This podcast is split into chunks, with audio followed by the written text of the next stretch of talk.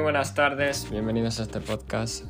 Son las 12 y 36 de la tarde, día 11 de septiembre. Perdón, de septiembre no, de octubre, 11 de octubre, martes. Y vamos a repasar el mercado eh, una vez más, ¿vale? Vamos a empezar como siempre con Bitcoin en diario. Bitcoin lleva ya un rechazo por la zona de los 20.500, sigue bajando.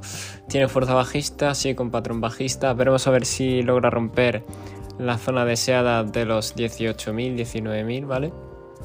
Y veremos a ver si, si, lo consigue y hay una, una, bueno, pues la caída que estamos esperando todos a nuevos mínimos, ¿no? Eh, sigo sin descartar un posible short squeeze porque lleva muchas velas rojas en diario, lo cual, bueno, eh, puede meter un velón ¿vale? Igual en el rechazo de los 25.000 la primera vez metí un verón hacia abajo bastante importante después de muchos días en rojo, pero aún no descarto un short squeeze, ¿vale? Eh, el resto del mercado, pues bajista, la verdad. Em, las criptos están bajistas, la mayor parte, con porcentajes bastante bajitos, pero eh, bastante bajos. Lo que me preocupa son las shitcoins que han vuelto a pumpear. Por ejemplo, Floki ha pumpeado un 44%. Algo ha pasado porque ha metido un velón para abajo y un velón para arriba. Así que muy turbio. Por parte de los índices, seguimos cayendo, haciendo nuevos mínimos otra vez. En el Nasdaq, por ejemplo, eh, hoy acabamos de hacer otro nuevo mínimo, ¿vale? Eh, no se nota mucho, pero lo estamos haciendo.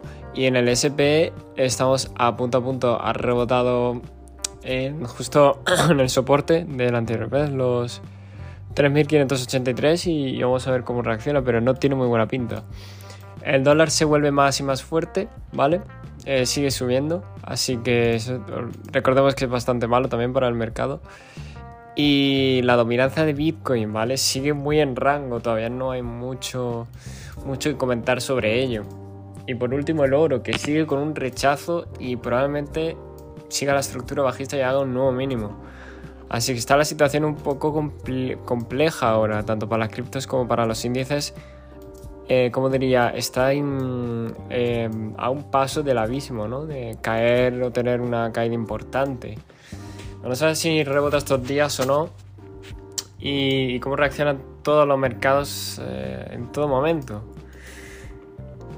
No hay mucho más que comentar, la verdad. Recordad que este podcast no es consejo de, inversión ni nada de ello y vamos a ver qué pasa.